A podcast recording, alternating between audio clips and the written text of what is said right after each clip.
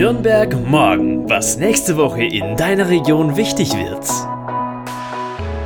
Hallo, ich bin Lilian. Willkommen bei Nürnberg Morgen, der Podcast der Relevanzreporter. Lokaljournalismus für Nürnberg und die Region, unabhängig, konstruktiv, gemeinwohlorientiert. Heute ist Sonntag, der 12. September und wir starten mit unserer neuen Staffel unseres Podcasts. Du hörst also heute die erste Folge nach der Sommerpause mit folgenden Themen für dich. Das Zukunftsmuseum, die Nürnberg-Filiale des Deutschen Museums, öffnet ihre vollautomatischen Pforten. Die Nürnberg Falcons, unser Basketball-Männerteam der zweiten Bundesliga, startet in die neue Saison in der brandneuen Halle am Tilly Park und das Street Art Festival Betonliebe in Langwasser lädt dich zu Graffiti-Touren und mehr ein. Das Deutsche Museum Nürnberg, das sogenannte Zukunftsmuseum, öffnet am Samstag, den 18. September seine Pforten und du kannst endlich einen Blick in die Ausstellungsräume werfen.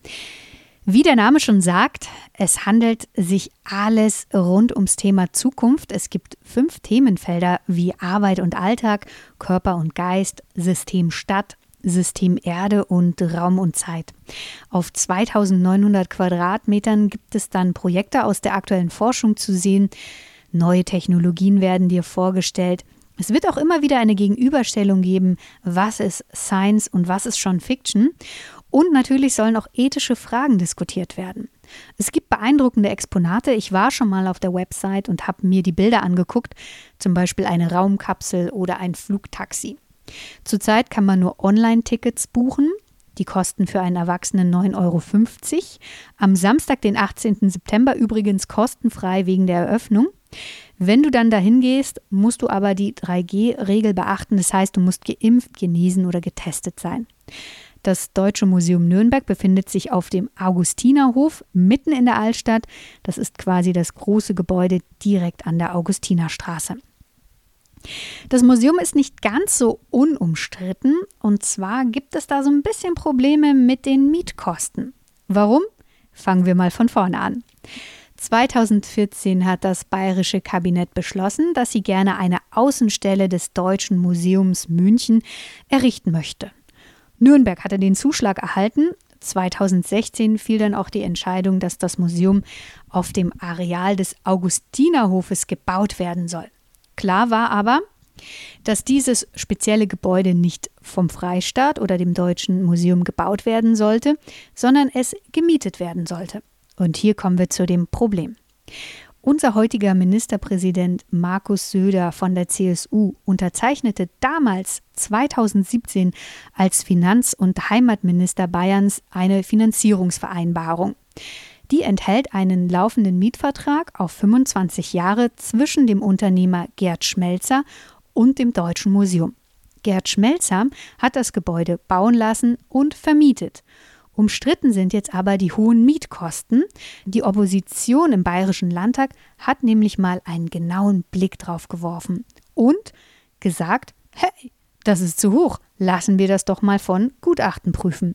Und zwei Gutachten sind zu demselben Schluss gekommen, dass viel zu viel bezahlt wird. Unter anderem, weil Geld für Flächen bezahlt werden, die eigentlich nicht in so eine Mietkostenberechnung berücksichtigt werden dürften, beispielsweise Schacht- und Aufzugsflächen. Dazu ist der Mietpreis viel zu hoch angesetzt. Der Hauptkritikpunkt ist also, auf 25 Jahre gerechnet zahlt der Freistaat 35,75 Millionen Euro zu viel. Kommen wir noch zu einer zweiten Kritik.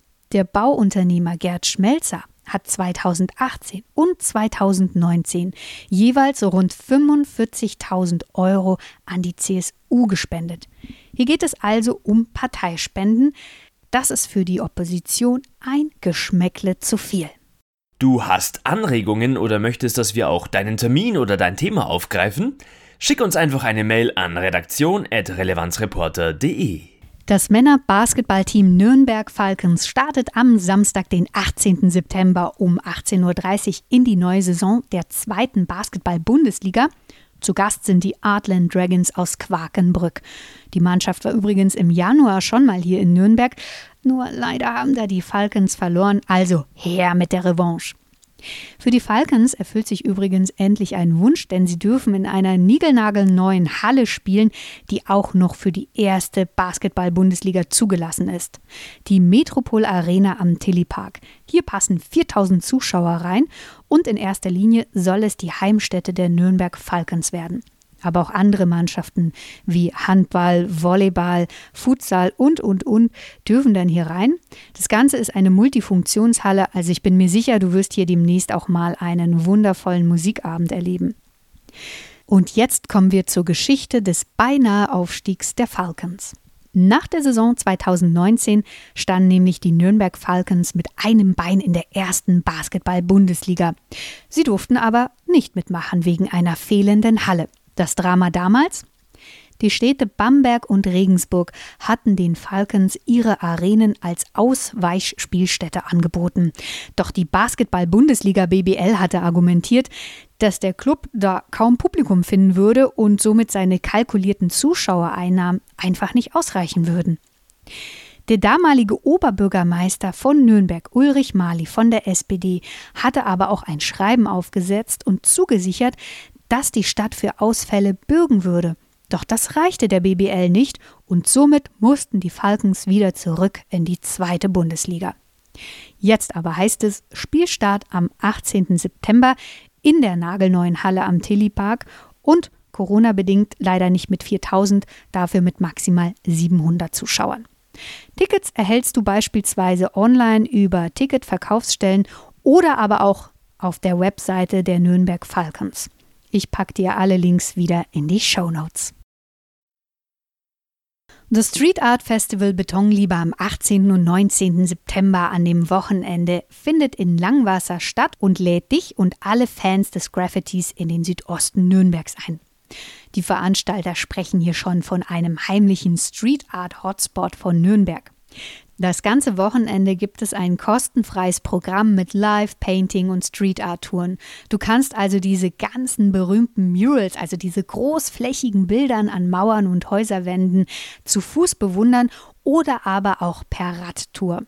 Dazu gibt es noch Workshops wie Tanz, Graffiti und Rap und eine Bühne mit zahlreichen Musikbands. Organisiert wird das Ganze vom Gemeinschaftshaus Langwasser, dem Verein Wanderbühne, der Musikzentrale Moods, Big Crew und dem Jugendhaus GIZA. Langwasser ist übrigens ein besonderer Bezirk, denn im Südosten von Nürnberg ist eine sogenannte Trabantenstadt entstanden. Eine was? Eine Trabantenstadt ist eine kleine Stadt neben einer großen Stadt, in der sowohl gearbeitet als auch gewohnt wird. Also die Anwohner müssen nicht in die Innenstadt pendeln, theoretisch, um zu arbeiten oder einkaufen zu gehen, sondern sie haben alles in ihrem eigenen Bezirk. Langwasser wurde auch erst nach dem Zweiten Weltkrieg als Stadtteil geplant, wie du ihn jetzt kennst. In den 1950er Jahren gab es nämlich Architekturwettbewerbe unter dem Motto Wohnen im Grün. Und erst Ende der 1990er Jahre ist dieser Bezirk auch so abgeschlossen worden, wie du ihn heute kennst. Wie schon gesagt, nicht nur Wohnungen sind hier entstanden, sondern es gibt auch Gewerbegebiete entlang der Bahn- und Hauptstraßen beispielsweise. Ich nenne dir mal ein paar größere Wirtschaftsbetriebe. Das Frankencenter, der U-Bahn-Betriebshof, das Zentralfinanzamt Nürnberg und, und, und. Also, Nürnberg hat wieder mal viele Gesichter zu zeigen. Ich wünsche dir eine schöne Woche. Wir hören uns am kommenden Sonntag wieder mit einer neuen Podcast-Folge auf relevanzreporter.de oder überall da, wo es Podcasts gibt. Ich bin Lilian und bis dahin, ciao, ciao. Nürnberg morgen, ein Themenausblick der Relevanzreporter Nürnberg. Konstruktive Lokalnachrichten zum Mitgestalten auf www.relevanzreporter.de